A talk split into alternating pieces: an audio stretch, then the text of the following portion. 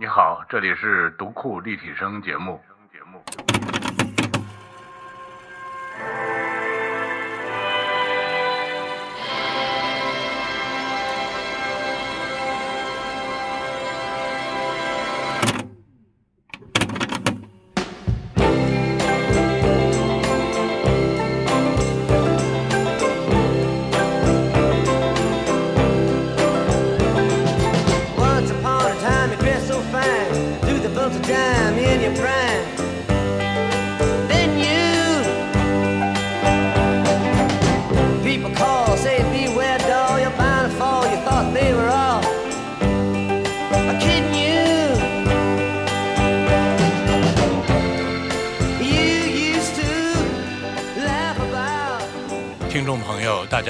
现在是评书联播节目时间，请继续收听土摩托播讲的传统评书《来自民间的叛逆之诞生》第六回，播讲土摩托解说有待老六。老六。好，就像第一讲讲的一样，我这次讲座呢，主要目的还真不是呃为了卖这本书或者讲这本书我自己的一些故事。我想通过这些故事呢，给大家讲讲一个成年人是如何改行的。而我觉得这个事儿在很多我的朋友身上发生了。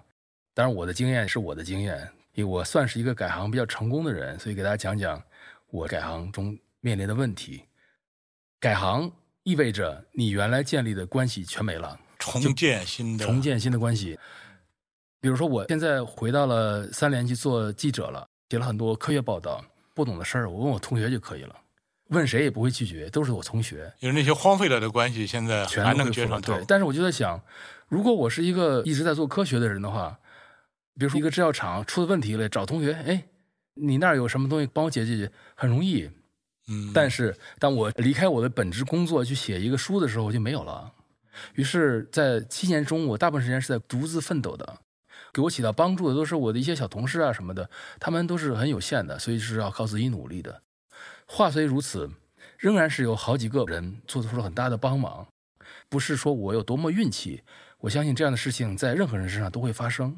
那对我来讲，第一个对我帮助最大的，实际上是我的室友，一个美国人 Sharon，是是一个我当时的同事，后哎，你怎么把人名。字说错了？有的他上次说的不是安这事儿迪，安迪啊。安迪是我在大学期间的室友，哦，后来我找了个女室友是 Sharon，哦，是女，室友还是不是女朋友，女室友，是一个非常漂亮的金发女郎。女室友还挺好 的。嗯，对，是这样的。我们当时这真让人眼馋哦！听着这个又是室友，还又是女的。不，她原来是我同事。然后呢，我们当时是在 San Diego 工作嘛。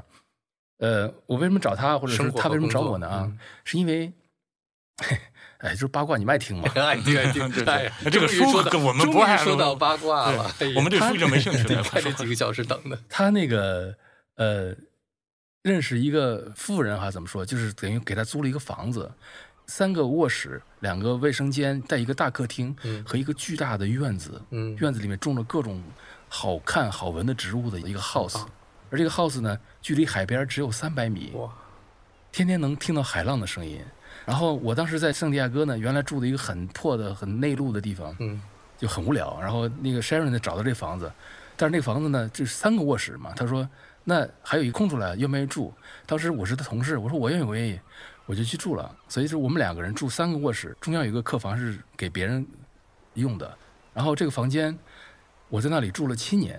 哇，然后我的业余生活是每天原来七年是这样过来的。我后来后来 后来就是叛逆结束之后，叛逆的结尾是在那儿写的，然后结束之后的几年也是在那儿生活的。对，那圣迭戈又是美国气候最好的城市，然后每天啊舒舒服服的上班回来开始写作，写累了呢去海边跑跑步，看看夕阳。嗯，而且我看到的夕阳是你们看到的朝阳，所以我那时候抒发了好多情感，就是你看我看到夕阳落山了，你们接着啊，就是那种感觉。后来有了西斯胡同之后嘛，老发这种感慨，对 Sweet Sir Galahad came in through the window in the night when the moon was in the yard.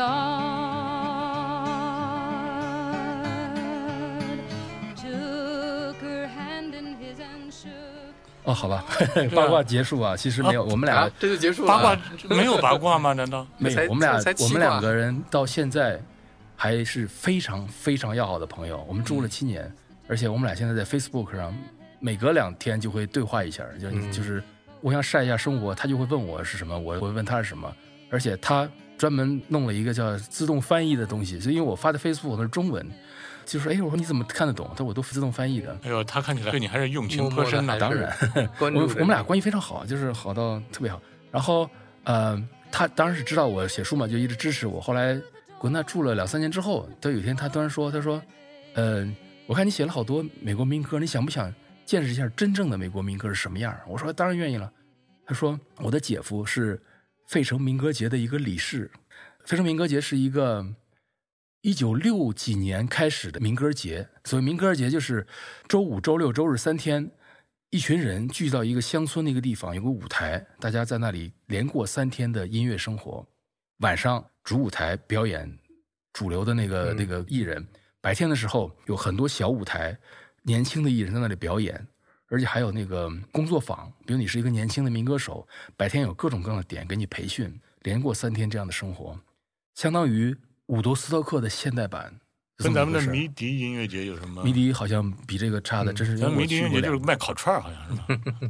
啊，真是差太远了，毫无疑问差太远了。然后他说，我的姐夫就是这个费城民歌节的理事，我可以让你去白参加这个民歌节，而且你可以作为志愿者，跟他的那个内部团队一起工作一个礼拜，搞清楚他的运作过程，而且你还可以采访到那个音乐人。哎呀，这个这种关系真是很难得的。我要凭我的话是不可能去的对，，这后门儿哈走的绝对要走的。嗯于是，二零零一年，等于是我的书快结尾的时候，但是还没有结尾，嗯，我就飞到那里去了，见了他姐，然后我把整个过程写了一个非常长的回忆录。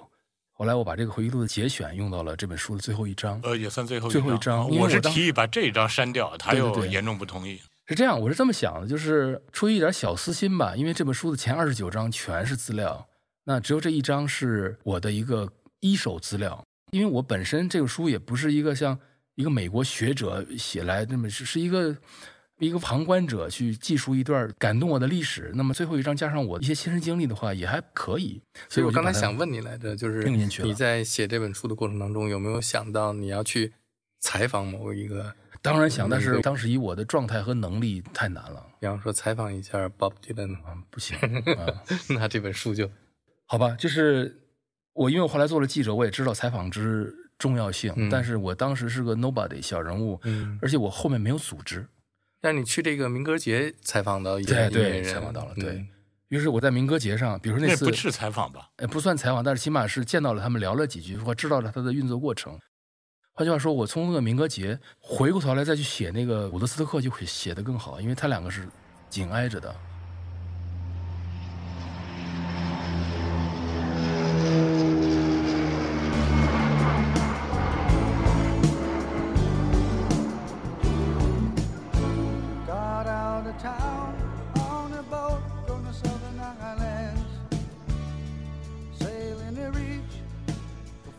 我在民歌节上，不是见到了阿拉 Guthrie，就是伍迪·加穗的儿子和阿拉 Guthrie 的女儿，他现在都是民歌手，还包括 Judy Collins，嗯还有那个 Richie Havens。Richie Havens 就是当年伍德斯托克开场 Freedom 嗯唱这歌的人。他当时唱这歌是因为当年舞台没赛得好，他那个吉他不需要调音，就一把吉他就上去唱了。他唱了好几个小时，就被他憋上去了。然后我参加民歌节的时候，这个 Richie Havens 穿着跟伍德斯托克一样的黄袍子，穿着一样的凉鞋，唱了一样的歌，全场全都站起来，热泪盈眶，那种感觉终生难忘。就是突然间意识到，我在录像带里看到的场景，发生在一九六九年，嗯我才一岁的时候的那个时候的故事，在我眼前重现了。嗯而且更大的不同是，嗯，我不是一个只参加三天的人，我作为他的志愿者，从礼拜一就被安排进入到那个地方，扎在帐篷里面，认识了很多民歌的死忠，这些人都是在那里要干一个礼拜的志愿者，他们干的工作就是白天定那个栅栏门，然后安排这个 camping 的这个 site。搭这个，比如说卖纪念品的凉棚，运纪念品，分类摆架子，然后等客户来了之后，我要去站柜台，就给人家，比如卖 T 恤啊，这 T 恤怎么多少钱？我干这个事儿。但是这个事儿呢，第一就是让你近距离接触了美国民歌的幕后的这段运作过程，另外我又不花钱了。然后他这个是两年一届，一年一届，一年一届，你连续去了，当时连续去了三届，后来过了几年又去了一次，就我去过四回嗯，费城民歌节，在那认识了好多好多朋友，然后换句话说，可以说是亲身经历过一个准伍德斯托克的人。那也就是说，在去费城民歌节之前，你的伍德斯科特那一章已经写完了吗？写完了，但我来回来之后又回来又改又润色。那个伍德斯托克写的那么好，当然有莫大关关系。，莫大关系，是因为你的那个感情在当时算是，就像有待说的是没有采访的二手资料，但是因为我这个朋友的关系，我真是去到了一手，看到了嗯绝对真实的美国民歌鲜活的场景。另外，我也通过这个意识到，这个历史在人家那里传承的如此之好。Let's welcome Mr. Richie Haven.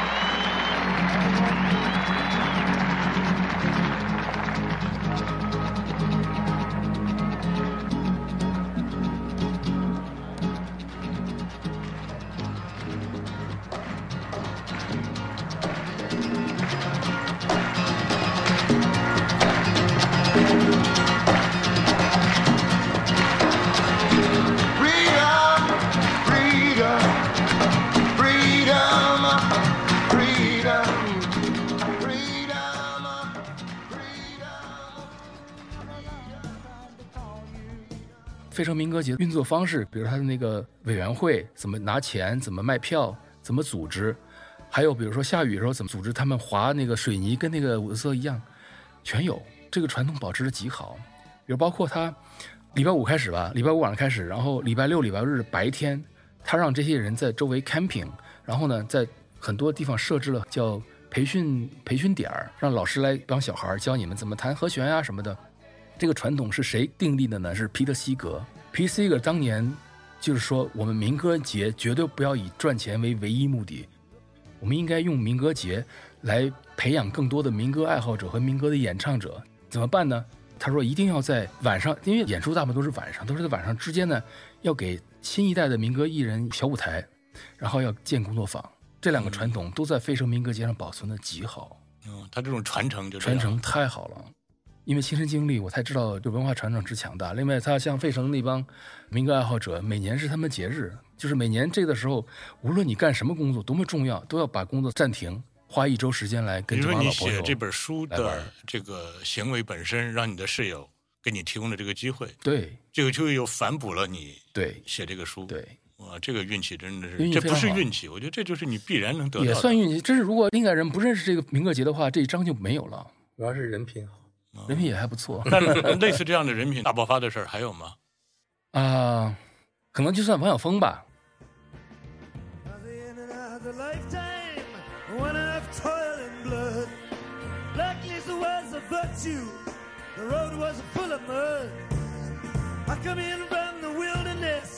A creature void of form.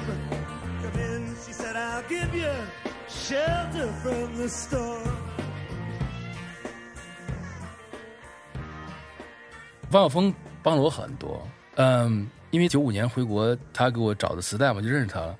那时候没有互联网，也没有微信，靠写信的，我给他写信。后来是有了这个互联网之后，开始哎知道发电子邮件了。那个时候他做了个摇滚墙，就让我去看，我就去看了之后看看什么什么。因为有他的存在，我会偶尔的去练笔，就是写个小的乐评什么的。这件事呢，给我的好处就是，在这本书出来之前，我已经在国内有一定的读者了。我的小文字、小乐评已经多次出现在他的那个摇滚墙上，以及其他一些他给我找来的一个出版这个这个地方，所以他帮了我这个忙，这是一个大忙。另外就是我书这七年之间没有一个字给任何一个人看过，写完之后我给他寄了一个电子版，我不是一张一张寄的，就是全部写完了之后给他寄的。看完之后他认为不错，他说我给你找，然后我就于二零零二年，时隔七年之后又一次回到了国内，见到了他，然后几天之后吧，他说我给你介绍一个出版人，说这个人很可能会出你的书，我就好吧去了。就是二零零二年，我忘了几月份了，一天我就按他的指引去了黄寺那个小长城。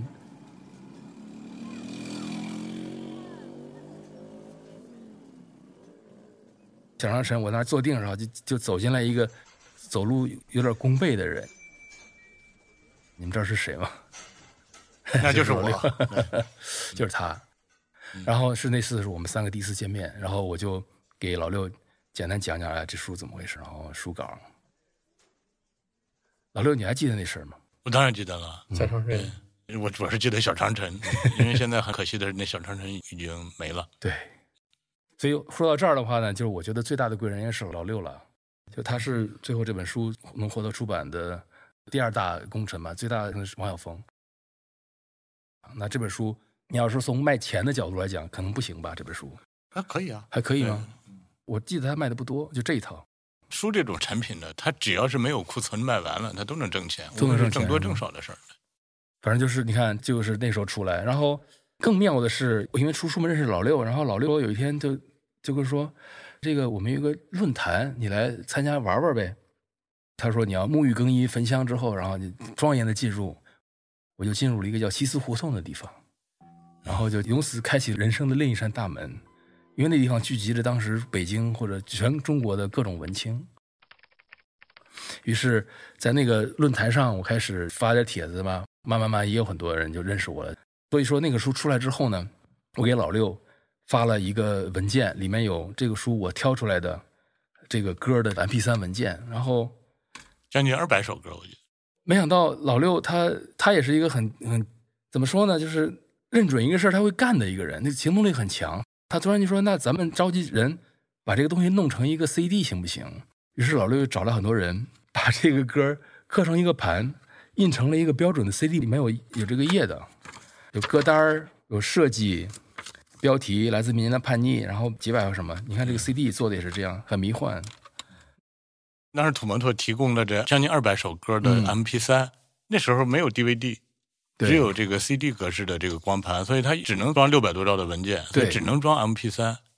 它并不是一个严格意义上的 CD，不是。但是好在呢，那时候的网友都就是各行各业的高手都有，嗯，就是有提供这个平面设计的，对，然后还有提供其他线索的，我们就买了这个空白光盘，刻完光盘，因为刻光盘本身不难，对，主要他要把那一面给它做成印好，对，跟正式出版的一样，包括。那时候的这种 CD 盒的设计，这个设计内页，对你得给它用彩色的这个数码打印。现在应该说很多这个彩色打印机比比皆是。对，那时候还得找专门的这个印刷厂，他来做这个彩色打样。我记得当时我们先让大家报名，谁有兴趣保留这么一张 CD，统计好人数，又统计好成本，大概一张的成本是将近十块钱吧，我记得忘了八块钱好像。八块钱，嗯。等这个光盘做好之后，还一个盛大的饭局，盛大的饭局，对吧？这几 十张 CD 放在那里，然后呢，当年谁报过名的人就过来吃饭。其实吃饭的钱比那个光盘的钱都贵，多多了。然后呢，把这个光盘取走。我记得当时还徐志摩还写了一首诗：“轻轻的他来了，然后他轻轻的去，他留下八块钱，带走了一盘叛逆。”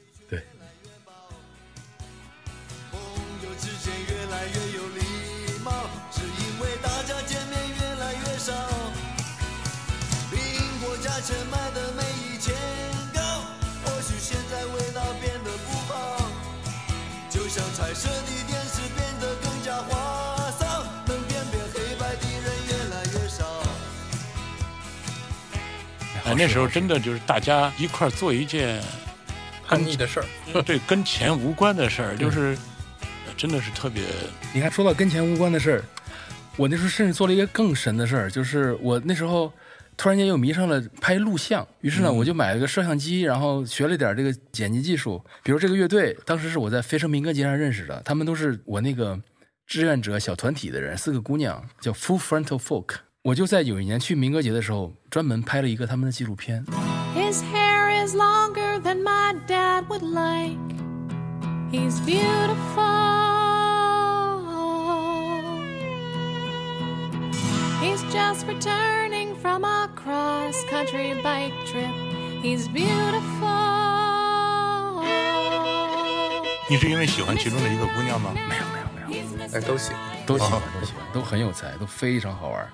然后就跟着他每个人跟一段，比如拍你上班怎么上的，他上班怎么上的，上班之后排练怎么排练，然后每个人在聊天，他们的父母做采访，在民歌节上他们的排练、他们的表演，做了一个一小时多的纪录片，当然肯定没有任何钱，也没有什么发行。所以你看，我们平时老开玩笑说土摩托，因为他是双鱼座嘛，公认双鱼座的男生就是人渣，嗯，所以他叫渣渣鱼渣。但其实土摩托还真是有一些美德的啊，虽然这美德不多。你看他真的就是说干就干，就是那种义无反顾那种劲儿，真的是我认为是大部分男人都不具备。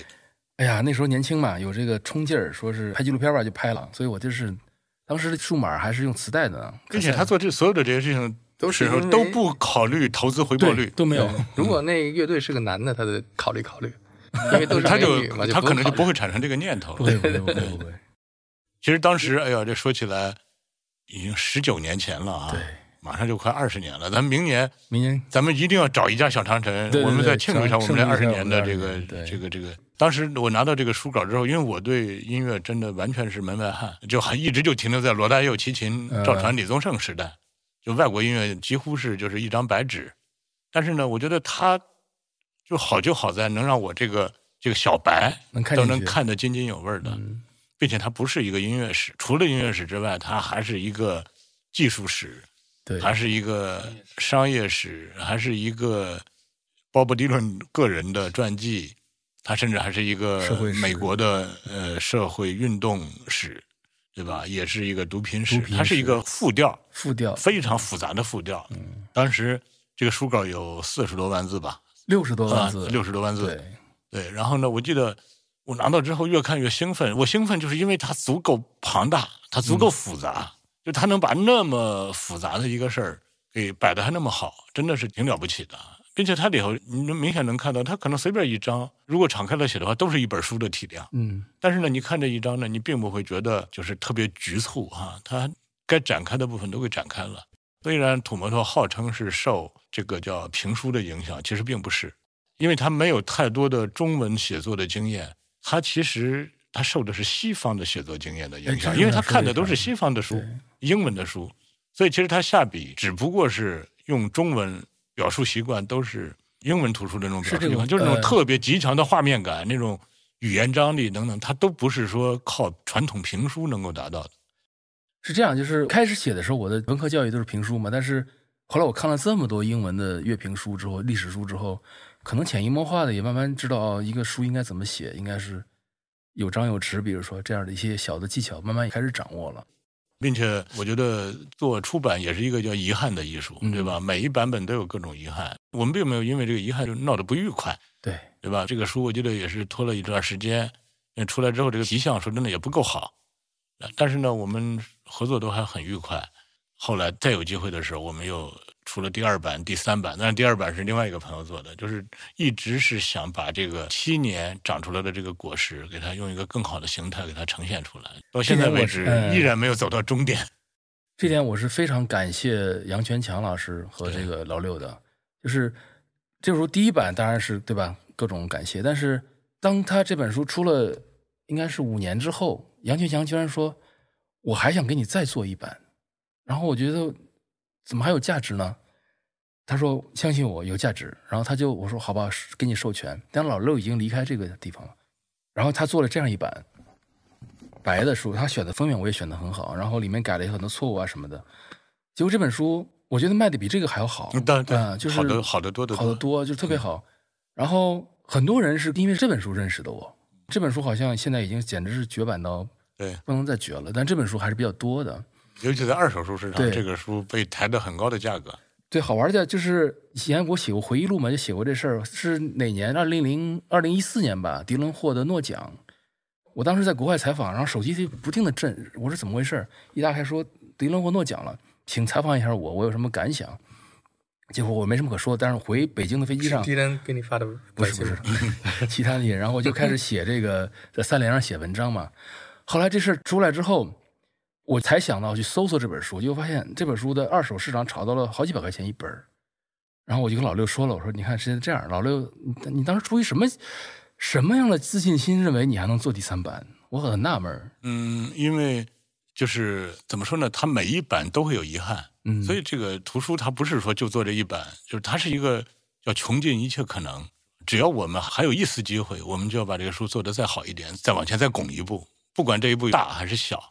我觉得当时呢，因为杨全强老师后来也离开嗯这个南京大学出版社了，了，所以呢，这本书的这个版权又闲置在那儿了。对，而对我来说呢，现在读库也有了更好的这种操作经验，包括我们现在的解决这个图片的版权问题，我们的整个的设计能力，我们的对这个印装工艺的这种把握，都比原来大得多。包括我们的读者也更相信我们能够把这本书做好了。所以这时候，我觉得土门拓老师这七年的心血，他不会那么叫昙花一现的那种绽放，他应该是有他的这种恒久的价值的。是吧？因为这个价值，我相信会越来越彰显出来。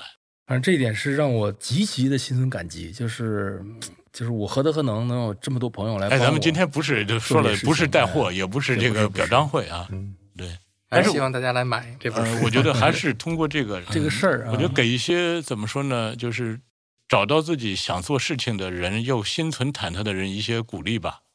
鼓励和信心以及一些经验之谈。对你只要迈出这一步，那个格局自然就会发生变化，你就带来各种意想不到的这种新的线索，可能最后把你带到一个哇，完全是花团锦簇、别有洞天的一个新的境地啊。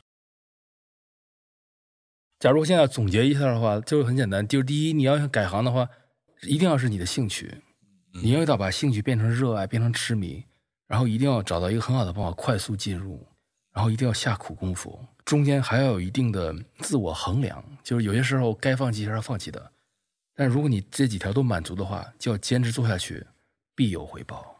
这就是我的一个一个体会。嗯，我觉得这些说起来还是，嗯、我觉得还有一点就是更细微的或者更微妙的，几乎不能言传的，就是它其实它里头牵扯到这种工作方法，嗯是吧？那土门头其实你看它是有一套工作方法在里面，嗯嗯，是吧？这个工作方法，我相信，不管是未来想研究音乐的人，想写书的人，嗯，他即使不想写书，他想琢磨个别的事儿，他跟音乐毫无关系，都是有借鉴意义的。你还打算再写一本吗？他现在已经写了十几本书了，从这本书之后一发不可收，。马上要出第十四本了啊。音乐方面的一方面写过一本嘻哈史，哦，嘻哈是对对对对，嗯，但是我后来不是变成了一个职业写作者了吗？嗯应该是在三联里不断写，已经出了十三本书，对，快等身了。十三本也就这么高，所以其实这本书对土摩托的意义来说，不仅仅是这本书出来了，，改变了我的职业是把他个人的人生轨迹完全全改变了一个大扭转。就是这七年，绝不仅仅是这七年而已，他这七年铺垫了我后面七十年的生活。如果有七十年的话，那次本来是为你送行，你还记得吗？在那个一个半地下室的一个餐厅，来了得有六七桌人，六哦七十个人是那个九头鸟还是九头鹰？对对对，就是号称史上最大的咱们的那个饭局通知的那次饭局，为你送行。但是我们为他送行，发现送不走了，他又回来了 又。回来了啊。呃，他这次回来就真的就没再走呢。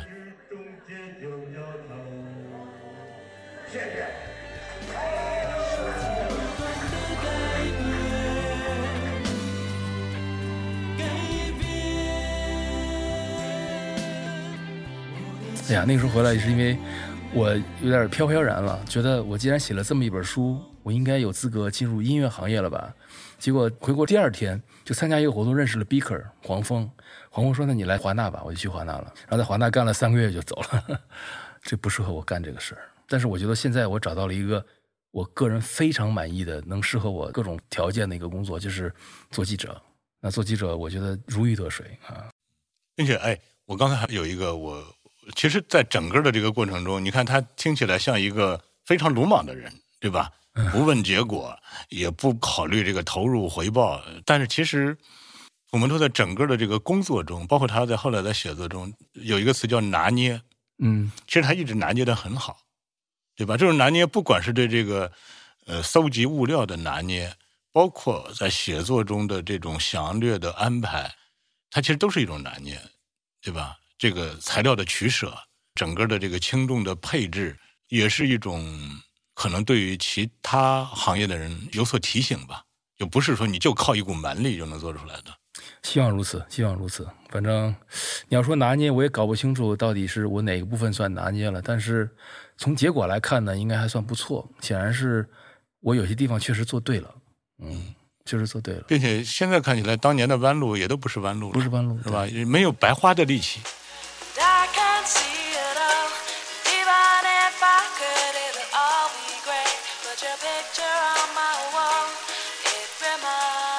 我还是比较好奇，就是从民谣史一下跳到嘻哈史，这个跨度比较大。是大，但是这个同样出于热爱，因为我写嘻哈史的很大原因是我有一个同事喜欢嘻哈，他引我入门之后，我发现好听、好玩儿，然后我就开始听他们。那是哪年？零二或者零三，我忘了。这本书完成完成了，嗯。嗯而且那时候我开始迷，就在这本书写作过程中，我已经开始迷爵士乐、迷电子了。就是那时候已经开始迷这个东西，就是当时的一本写给新音乐。爵士乐的，爵士乐我不敢动，因为我的我的优点就全部丢掉了，我的缺点会被放大到无以复加。那倒不至于我。不懂那为什么乐理这不是你的个世界有才老师对，我，哎，我主要我每天的这个不是研究鸡的 神经学，就你有养养家糊口的任务是吗？那倒不是，就是我做节目啊，还有做这些其他这些事情，耗费的精力太太多太多了嗯，或者你认为是不是节目就是你最好的表达方式？对对，是这样。对，就可以。嗯其实土门托老师呢，他最后终于发现了，他就是写作。他到现在为止已经写了得有十三本书，嗯，对，十三本书马。上要出第四本。写作是一个很辛苦的事儿。嗯，嗯、这是我擅长，也是我喜欢的，就愿意做下去。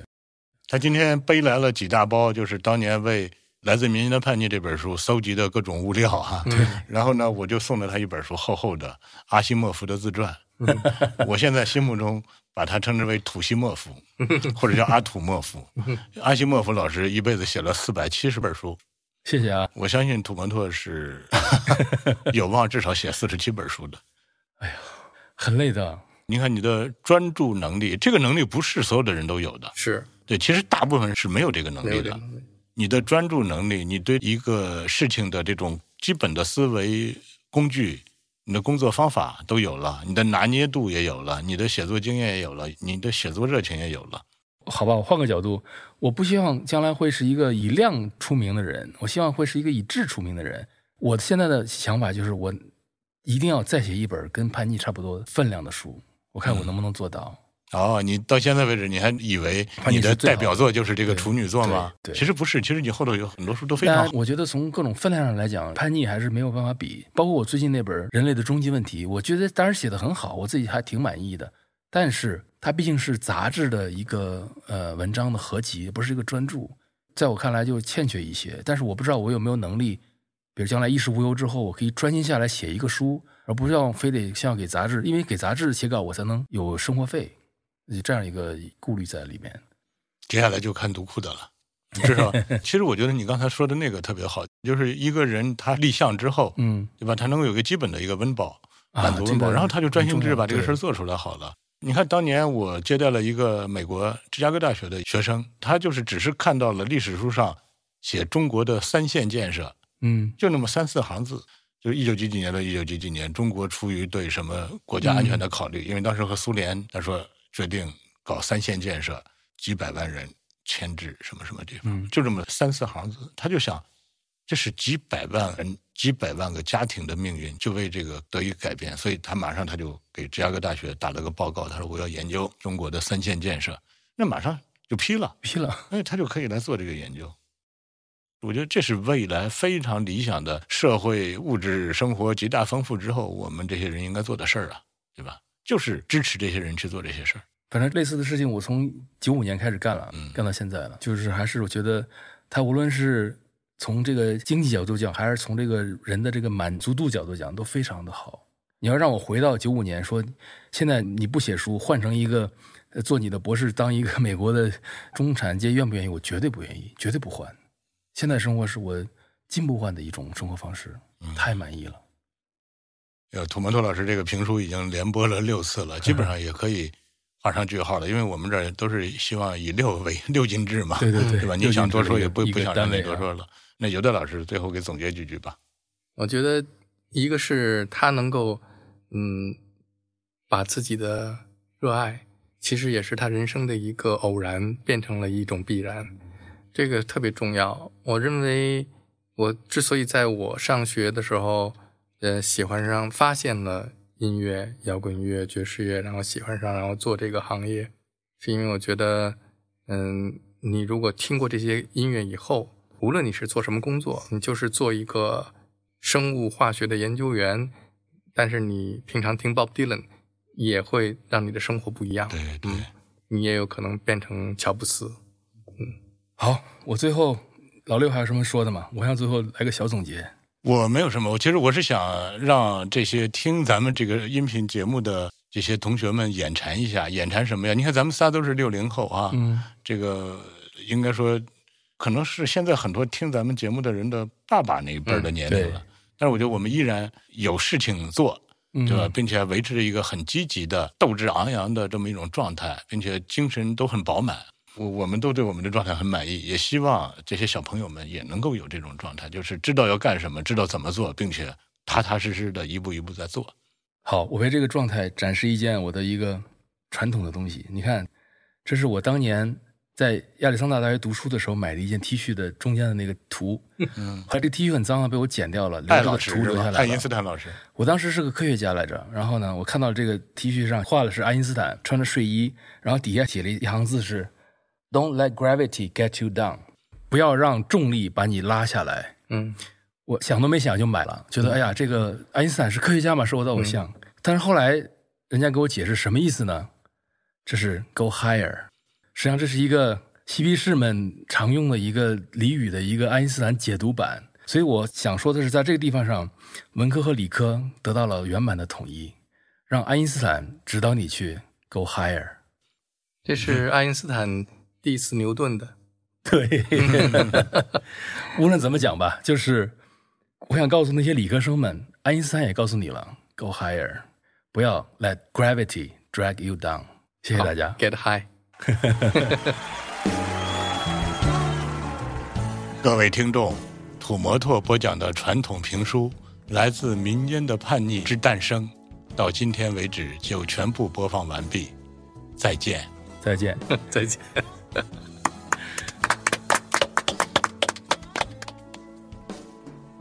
Gather round, people, wherever you roam. And admit that the waters around you have grown. And accept that, that soon you'll be drenched to the bone. If your time to you is worth saving.